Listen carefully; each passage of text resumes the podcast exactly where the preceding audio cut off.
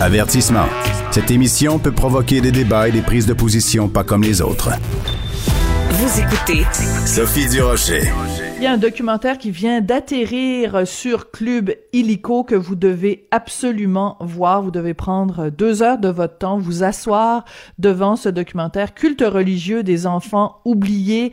C'est euh, animé et toutes les entrevues sont faites par Marie-Claude Barrette, c'est une réalisation de Patricia Beaulieu et vraiment c'est à voir. Marie-Claude Barrette est au bout de la ligne. Bonjour Marie-Claude. Bonjour Sophie, ça me fait plaisir de, de te parler de, de ce projet euh, assez troublant quand même à faire. Écoute, très troublant parce que, bon, le titre, c'est Culte religieux des enfants oubliés. On pourrait dire aussi des enfants abandonnés. On pourrait parler d'enfance volée. Parce que, on est d'accord, tout le monde, avec le principe, quand un adulte euh, euh, euh, euh doué de, raison choisit de son propre chef de rentrer dans une religion ou de rentrer dans une secte, ça ne dépend que de lui. Mais la question ici, c'est les enfants qui ont rien demandé Qu'est-ce qui a été le témoignage le plus troublant pour toi dans ces, dans ces deux heures de documentaire? c'est une bonne question. Euh, je te dirais que François Thériault euh, m'a. C'est particulier ce qui s'est passé. Lui, son père s'appelait Moïse Thériault, hein, Rock Thériault, il s'est nommé mm-hmm. Moïse Thériault, puis je pense qu'on se souvient beaucoup de ça. Ça, c'est marquant parce que lui, il avait une mère en dehors de, de la secte, euh, puis son père qui était le, le, le gourou de, de cette secte-là. Euh, et, euh, et toutes les... Écoute, on n'a pas tout mis là, dans l'entrevue parce que c'est des entrevues de plusieurs heures, mais tout ce qu'il a subi, tout ce qu'il a vu, euh, tu sais, son frère, je veux dire, est en choc post-traumatique, son, son frère ne va pas bien du tout, tu sais, parce que c'est dur de repenser à cette réalité-là et de, de voir que lui a réussi euh, à être le père qu'il voulait être et le père qu'il aurait aimé avoir. Euh, moi, quand j'ai rencontré ses filles à la fin de, de la journée, hmm. euh, de, je veux dire, c'était extrêmement bouleversant de, de voir sa plus jeune. Moi, j'ai lu le livre que mon père et son frère ont écrit, puis la plus vieille dit, moi, j'ai pas été capable encore de lire. Tu sais, hmm. c'est mais en même temps, euh, euh, de, de, voir que ce que tu sais, quand on dit résilience, des fois on l'utilise à plusieurs sauces, pas toujours à, juste mm-hmm. titre, mais de, dans ce cas-là, pour continuer à vivre, il y a de la résilience. Puis tu sais, Myriam Kézer qui vivait en Belgique avec ses frères, ses sœurs, ses parents qui parlaient flamand. tout à coup, elle arrive dans, dans les Laurentides euh, avec sa famille où on parle français, où on sépare ses frères de ses, on sépare les, enfants des, et, les filles, on sépare pas le groupe d'âge, et ses parents ne sont plus avec eux, même ses parents sont séparés, ils ne sont plus un couple. Alors on peut imaginer là pour un enfant de deux ans, là, on a qu'est-ce que ça veut dire? Puis quand je lui ai demandé euh, si elle avait été agressée, agressée sexuellement, elle me répond, ouais, je pense que j'avais deux ou trois ans la première fois.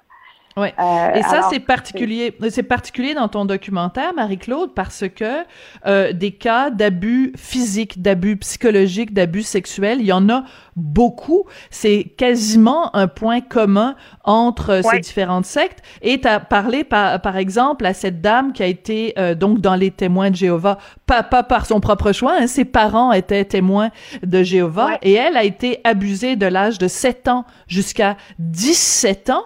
Et quand elle a porté plainte euh, à la communauté, elle a appris que non seulement ce monsieur-là avait déjà fait d'autres victimes, mais euh, la communauté lui, a, demandé en fait d'étouffer ça. C'est terrible.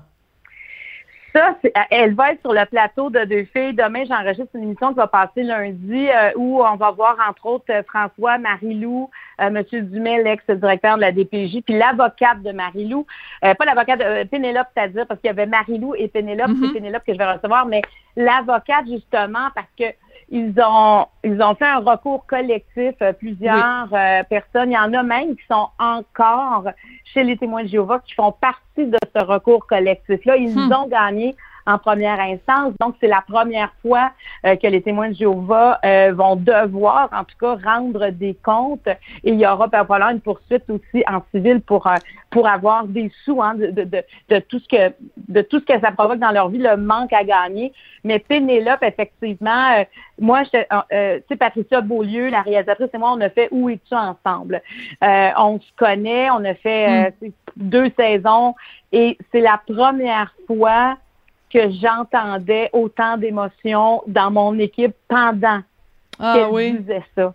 Euh, hmm. Écoute, là, je, je, je sentais là, qu'il y avait beaucoup de que ça venait de toucher. Euh, c'est comme tu dis, voyons donc, ça se peut pas, là, tu. Puis, hmm. en plus, quand elle racontait, quand Pénélope racontait, ben, tu sais, il faut aller voir les trois anciens, ces trois hommes. Il faut tout, tu donnes des détails de l'agression sexuelle. Est-ce que tu as eu du plaisir? Quel degré de plaisir tu as eu? Tu sais, jusqu'à oh. là, là. Alors, imagine la culpabilité de l'enfant, puis elle, elle disait, est-ce que je suis en train de leur donner euh, presque des fantasmes en racontant ma propre histoire? Ah. Euh, alors, tu sais, c'est, je te dis là, cette journée de tournage, parce qu'on a fait toute une journée de tournage avec les quatre, puis ils aiment pas qu'on dise ex-témoin de Jéhovah parce qu'ils disent on n'a jamais voulu l'être, mais en même temps, on comprend quand même ce que ça veut dire. Ils ont dû quitter. Puis quitter, là, quitter un, un, culte religieux fermé, là, hey, c'est pas facile, là. il y en a plusieurs qui, tu sais, il y en a plusieurs qui n'y arrivent pas parce que c'est faire un X sur ta vie, sur ta famille, mm. sur tes parents, sur ton histoire pour se retourner vers quelque chose que tu n'en as aucune idée c'est quoi. Tu t'en vas pas, puis en plus, on t'a dit que ça, c'était le démon, c'était le mal. C'est ça qu'on t'a dit. Alors, il y a toujours une notion de bien, de mal, de noir, de blanc, de méchant, de bon. C'est Ils ont beaucoup de points en commun, peu importe d'où ils viennent. Ouais. Et euh, tu as une, une de tes intervenantes euh, qui, qui, qui, a fait beaucoup de recherches là-dessus. Elle dit quitter, c'est l'enfer. Et je trouve que ça résume très très bien la situation. Écoute, tout à l'heure, tu as parlé du témoignage de François Thériault, donc le fils de Roch Moïse Thériault. Et euh, il y a un moment euh, très troublant dans son témoignage. Je vais demander à Sébastien Lapierre, mon collègue, de nous faire écouter cet extrait-là. Il nous le disait, si vous servirez contre moi, je vous tue. Il avait dit à, un des hommes de la commune, il avait été faire chercher à 303, il l'a chargé en avant de nous autres. Il dit pointe mes gars, il nous pointe ça dans la face. Là, il dit Si je te dis de tirer, tu vas tirer Oui, Moïse. Il me regarde, il dit T'as-tu peur? Là, je la regarde, je dis Oui, j'ai peur. Il dit T'as peur de quoi? J'ai peur de toi. Ça, je t'avoue, euh, Marie-Claude, que j'en ai des frissons juste à le réécouter. Euh, cette peur qui est instaurée, et là, c'est François par rapport à son propre père, mais dans toutes les sectes, c'est ça, on leur dit, si vous parlez contre la secte euh, vous, vous, allez vous attirer les foudres. Si vous quittez, euh, c'est un monde de démons, c'est Satan. Si vous n'avez pas les bons comportements, on va vous, euh, on va vous battre. C'est la terreur qui règne. C'est vraiment un régime de peur. Puis ce que je trouve encore épouvantable, c'est qu'on dit que même dans les pensées, s'ils pensent à quelque chose qu'ils ne devraient pas, leur, leur euh, guide spirituel, que ce soit Jéhovah, va le savoir, tu comprends? Fait qu'imagine, ils n'ont pas d'espace à eux jamais, même dans leur chambre à coucher. S'ils pensent à quelque chose qu'ils ne devraient pas, ben ils vont être punis. Et si, si on parle des Jéhovah, ben ils vont devoir aller faire du porte-à-porte comme pour se racheter par rapport à ça. Hum.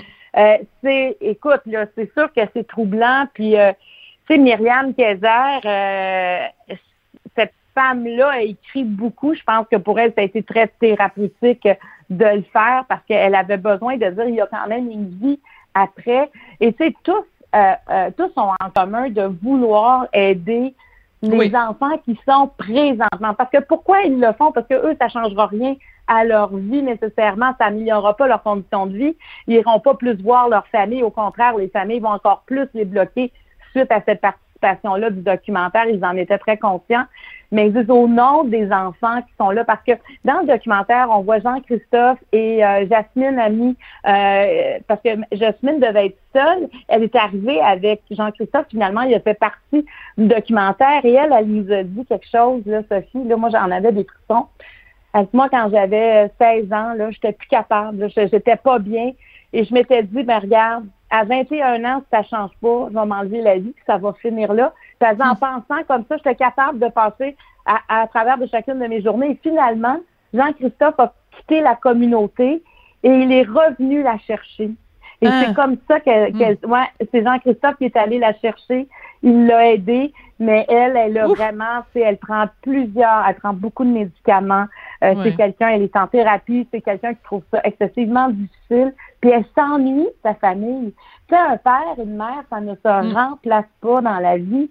Et Marie-Lou, elle, elle a deux adolescents. Elle habite dans la même ville que ses parents et ses parents n'ont jamais vu ses enfants. Alors, c'est ça, le prix à payer est énorme. Mais imagine, quand on quitte et qu'on a ce prix-là à payer, c'est parce qu'on n'en peut plus. Alors, c'est pour ça que leur donner, euh, une voix, d'être à leur écoute, de comprendre. Puis, on n'a on n'a pas voulu être sensationnaliste parce qu'on aurait pu mettre des détails, mais encore pire, mais je pense qu'on comprend très bien qu'on voit la pointe de l'iceberg et qu'est-ce passe en dessous, je pense qu'on n'a pas besoin euh, d'en savoir. C'est déjà très dur d'entendre ces propos-là euh, et de savoir que ces enfants-là habitent sur le territoire du Québec. On parle, on n'a que des cas québécois. Alors voilà. Alors c'est là que le bas blesse, Marie-Claude, parce que la question fondamentale que tu poses dans le documentaire, c'est un, où sont les autorités? Deux, qu'est-ce qu'on fait nous comme société? Et trois, comment ça se fait qu'au nom de la religion, on permet à des individus de commettre des gestes qui sont illégaux?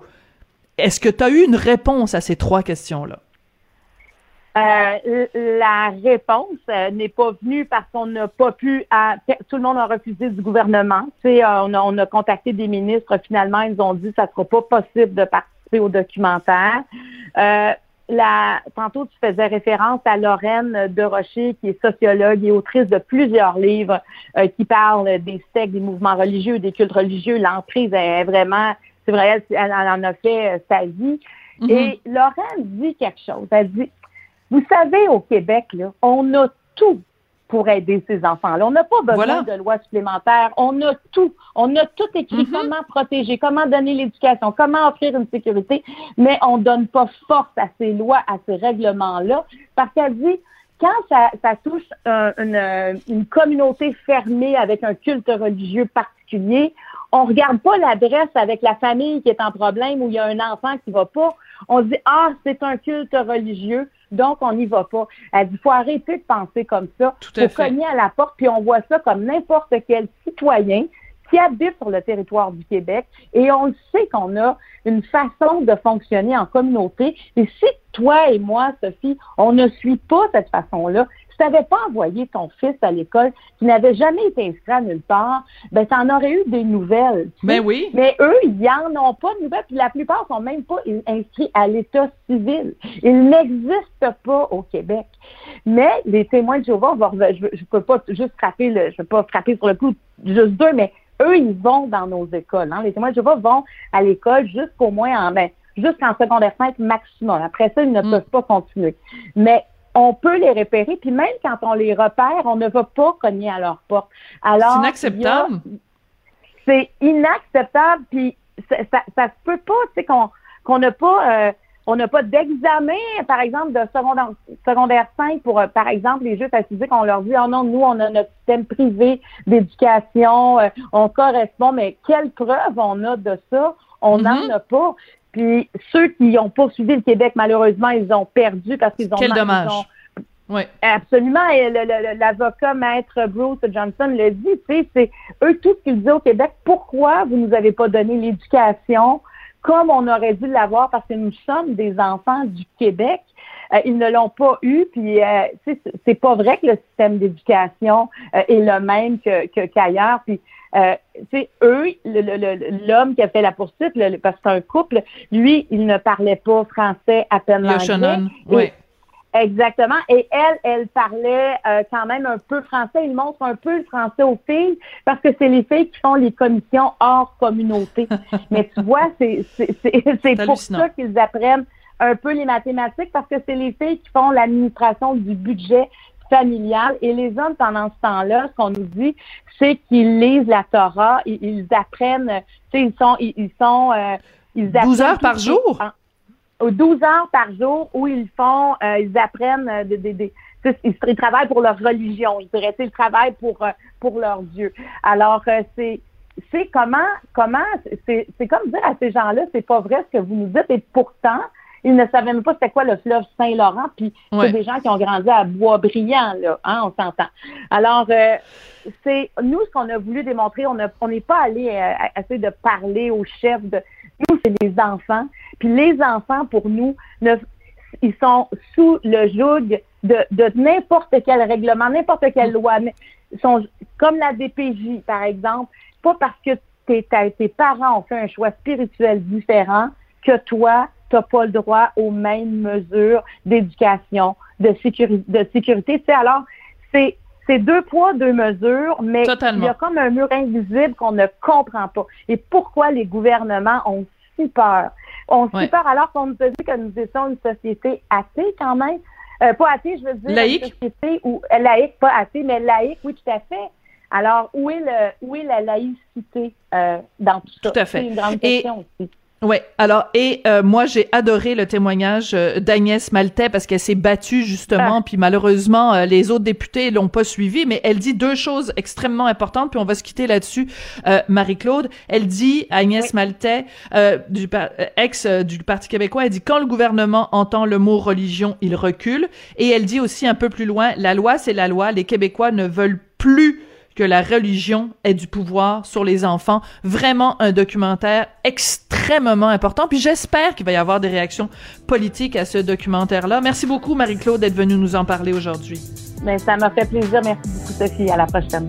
Alors, c'est disponible, bien sûr, sur Clib Illico, euh, culte religieux, les enfants oubliés, on aurait pu dire aussi des enfants abandonnés, des enfants à qui on a volé leur enfance. Vraiment un documentaire choc.